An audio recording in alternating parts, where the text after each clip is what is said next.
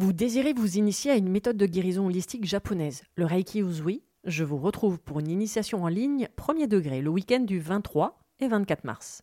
Découvrez les super pouvoirs que vous avez dans vos mains, comprenez comment fonctionne l'énergie du point de vue holistique, mais surtout, partez à la découverte de vous-même avec de nombreux exercices à portée de main pour apprendre à vous connaître et surtout prendre soin de vous. Réservez votre place sur mon site internet www.veroniquetoraisin.fr, le lien est dans le descriptif.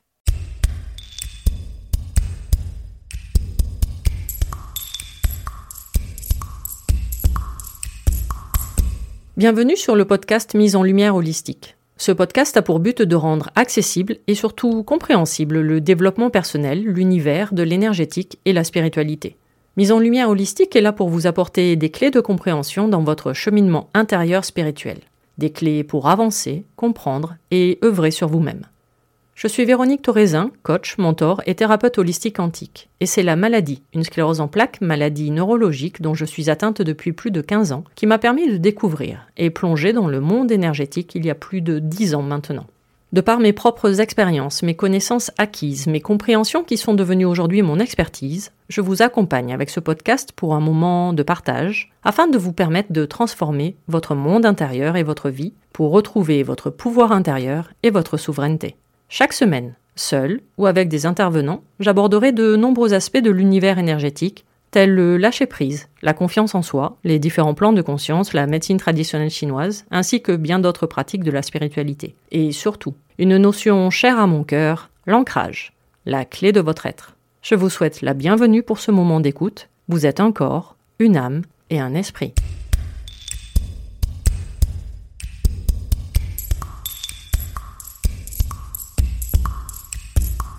Bonjour et bienvenue et aujourd'hui je vous parle de nouveau de maladies après différents épisodes sur le cancer, l'endométriose, les allergies, le mal de dos, le burn-out ou encore la maladie d'Alzheimer. Aujourd'hui on va évoquer le diabète.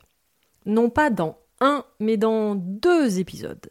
Alors aujourd'hui je vous parle de la symbolique émotionnelle, comment se forme la maladie et à quoi elle peut bien vous servir et la semaine prochaine, je recevrai Marie qui va nous parler de son parcours, son histoire et surtout sa vie dans son quotidien avec le diabète. Comment elle le gère et cohabite avec depuis 30 ans. Donc, petit rappel, comme à chaque fois, j'aborde la maladie du point de vue symbolique, émotionnel, puisque c'est la base de mon métier de thérapeute holistique. Nous sommes un corps, mais nous sommes avant tout une énergie dans laquelle nous allons créer des failles, des blessures qui vont venir se cristalliser pour prendre vie et ainsi créer une maladie, un traumatisme ou un blocage dans le corps. Comprendre comment se forme la maladie du point de vue énergétique, comment une émotion que l'on n'a pas su gérer, que l'on s'est empêché de vivre dans l'instant présent en la cachant, en étant dans le déni à un moment donné, peut nous rendre malades. Ça, je vous l'ai déjà expliqué dans l'épisode 5 du podcast Comment se forme la maladie. Je vous laisse le découvrir, ainsi d'ailleurs que celui concernant les différents plans énergétiques, les plans de conscience, car ce sont les fondations de tous mes propos, ici et dans de nombreux épisodes. Alors parler maladie me tient toujours à cœur car ce sont les fondations de toute ma vie déjà en tant que malade avec une sclérose en plaques depuis 18 ans, en étant mon propre cobaye sur qui j'expérimente de nombreuses et différentes pratiques et techniques du développement personnel depuis plus d'une décennie et en tant que thérapeute holistique également depuis de nombreuses années, avec un accompagnement de compréhension face à la maladie, au blocage et au traumatisme. Nous ne tombons jamais malades par hasard. Gardez toujours cela en tête, car la maladie vous parle, elle a un message pour vous, et à vous maintenant de la comprendre et de la décoder. Comprendre que les mots MOTS, entendus depuis votre naissance et même parfois avant, vont devenir vos mots MAUX de votre vie d'adulte. Et voilà tout mon propos pendant ce podcast. La maladie est là pour vous faire passer un message que vous n'avez pas été capable d'entendre autrement qu'à travers elle et sa douleur ou même souffrance ressentie à travers votre corps. Elle vous donne ainsi le temps de toute cette compréhension. Il faut d'abord comprendre que la maladie n'est pas un problème, elle est la solution au problème. Mais ce problème, soit vous ne l'avez pas vu à temps, soit vous n'avez pas voulu le voir. Et le but de ce podcast est de vous apporter des clés de compréhension par rapport à votre parcours et vos ressentis. En aucun cas, mon discours sera de vous dire d'arrêter tout traitement ou tout suivi conventionnel. Bien au contraire, la médecine d'aujourd'hui va s'occuper de votre corps, à vous maintenant de vous occuper de votre esprit, votre conscience et plus précisément de votre plan mental et émotionnel. La source de vos blessures afin de ne plus tomber malade ou de faire en sorte que celle-ci ait le moins d'impact dans votre vie. En cet instant, je suis là pour planter des graines, pour vous éclairer dans votre propre cheminement de guérison et vous faire comprendre que votre corps et ses blocages problématiques ne font que répondre à votre plan émotionnel et mental. J'aborde différentes maladies dans chacun des épisodes. Je vous en apporte différentes clés sous différentes symboliques avec différents messages. Certains vont vous parler, raisonner, tandis que d'autres ne vous diront rien.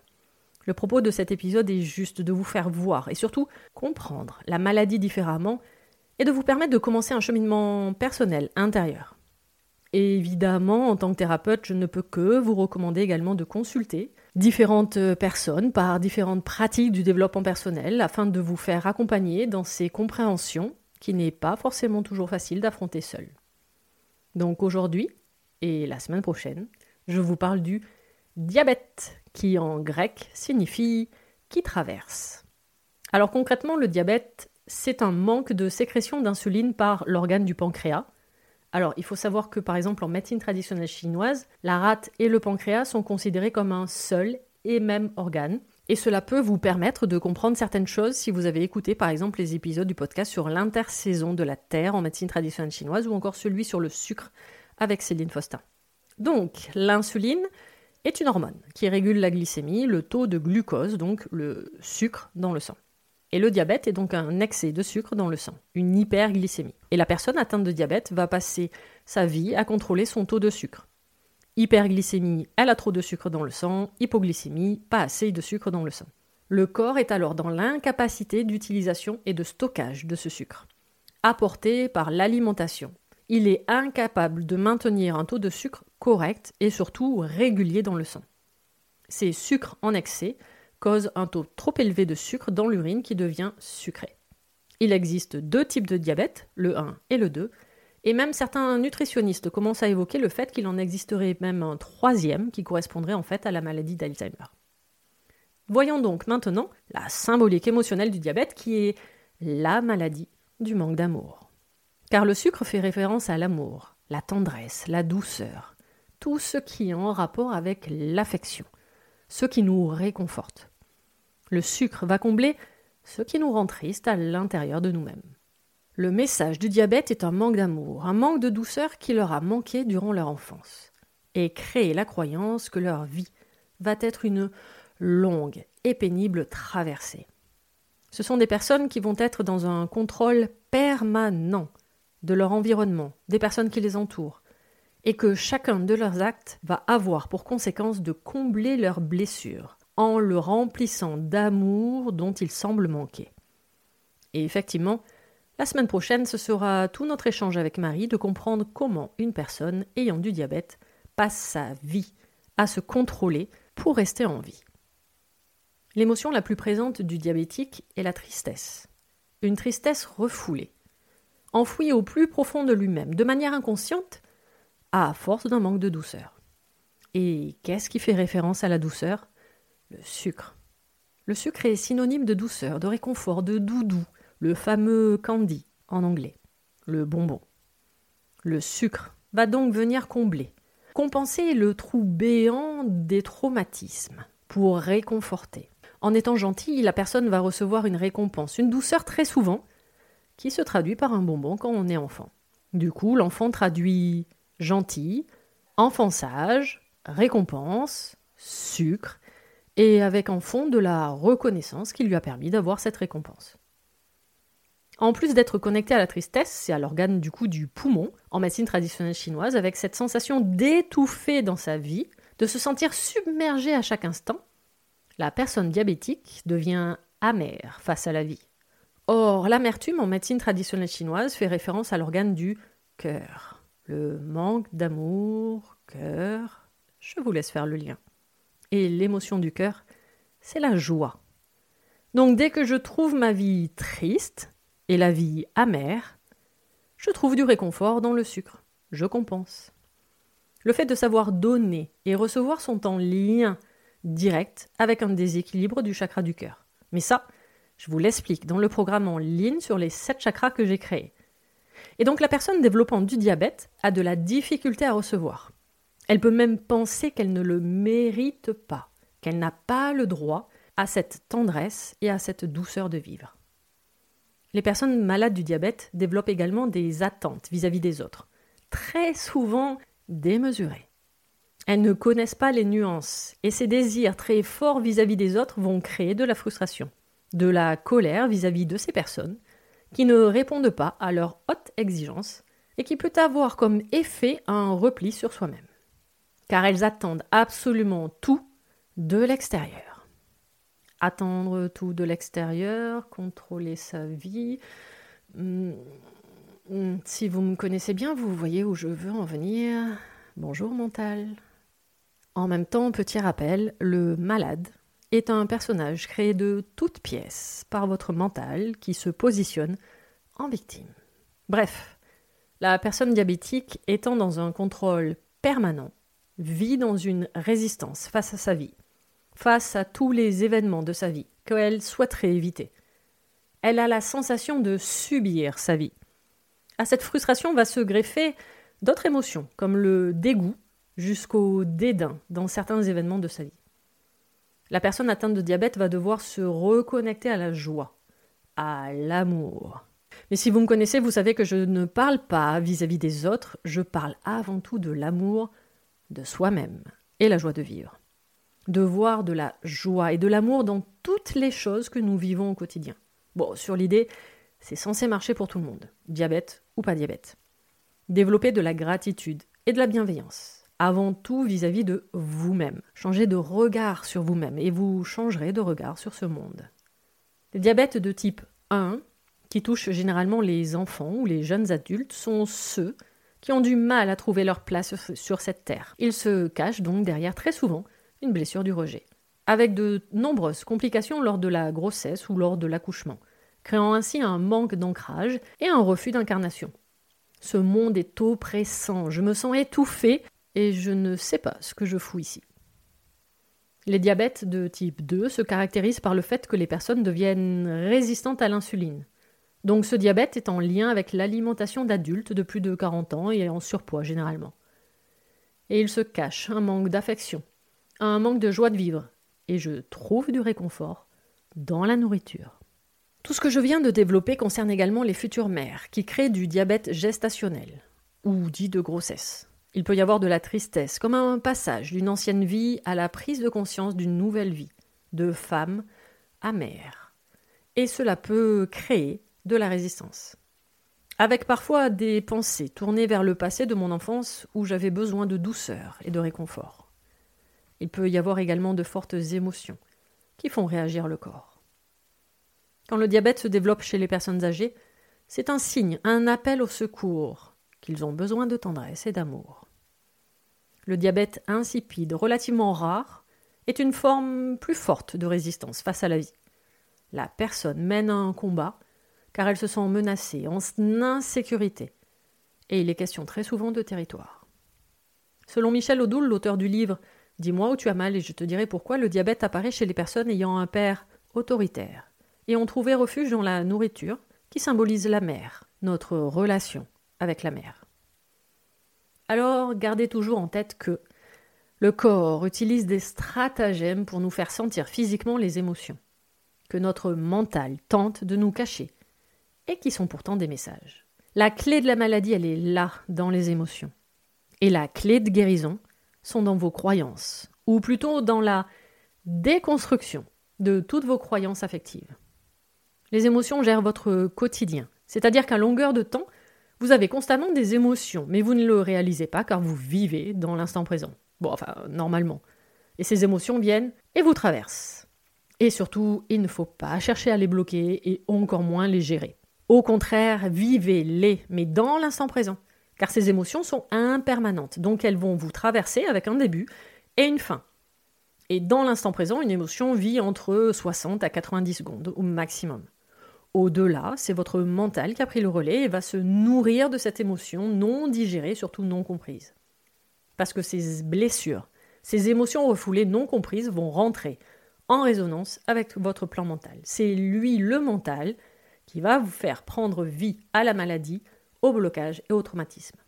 Qui va les créer dans la matière, c'est-à-dire votre corps. L'émotion non digérée et donc cristallisée va devenir matière. Ainsi, le mental va créer des personnages, des avatars pour se protéger. Vous protéger, afin de ne plus ressentir l'émotion dite négative et arrêter de se raconter des histoires. Mais pas n'importe où et pas sous n'importe quelle forme. Pas de n'importe quelle manière. Et ces podcasts sont là justement pour vous le décrypter. Car chaque maladie a un message, une symbolique, et quand on comprend le message qu'elle nous fait passer, on peut parfaitement en guérir. Car oui, nous avons absolument tous en nous le pouvoir de guérir des maladies. Mais la guérison est un choix. Nous sommes le créateur de notre maladie, nous avons donc également le pouvoir de créer notre propre guérison. Car en faisant ce choix de guérison, vous prenez ainsi vos responsabilités. Et en prenant vos responsabilités, vous sortez de votre rôle du personnage de malade, donc de victime. Donc dès que vous prenez vos responsabilités face à la maladie, au blocage, au traumatisme, dès que vous comprenez que ce sont vos émotions et uniquement vos émotions et leur interprétation de votre mental face à une situation extérieure, mais ayant une résonance intérieure, vous êtes en bonne voie, vous êtes sur le chemin de la guérison. La guérison ne passe pas uniquement par prendre soin de votre corps, qui ne représente que 1% de votre être énergétique. Même si déjà, c'est très bien c'est la base, ce sont les fondations. Et pour cela, vous avez de très nombreuses pratiques. Déjà, la base, une alimentation dite saine. Prendre soin de son corps par différentes pratiques comme la respiration, les massages. Prenez du temps pour vous, mettez-vous en action, en mouvement avec le sport ou des pratiques comme le yoga par exemple. Faites-vous accompagner par un acupuncteur pour comprendre également certains déséquilibres et surtout les rectifier. Mais la guérison, c'est surtout un cheminement d'ancrage, et que je vous transmets au quotidien sur différents réseaux sociaux et dans ce podcast. C'est également comprendre ces émotions afin de les déformater, les déprogrammer, déprogrammer ces croyances qui se sont cristallisées et qui ont pris vie dans votre corps. Être malade est tout simplement la résultante d'un manque d'ancrage, ou même un ancrage énergétique inexistant. Les maladies sont des résultantes de croyances erronées cristallisées. Ce sont les émotions qui ont pris vie dans votre corps pour vous parler, surtout pour que vous preniez le temps de les écouter. Et c'est là que différentes pratiques de développement personnel comme les soins énergétiques, la kinésiologie, les mémoires cellulaires, la sophrologie ou encore même l'hypnose vont aller plus profondément chercher les émotions bloquées.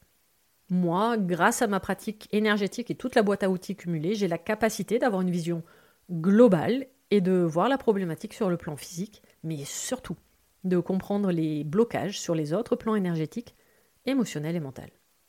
Et j'ai compris rapidement l'importance de l'ancrage au quotidien.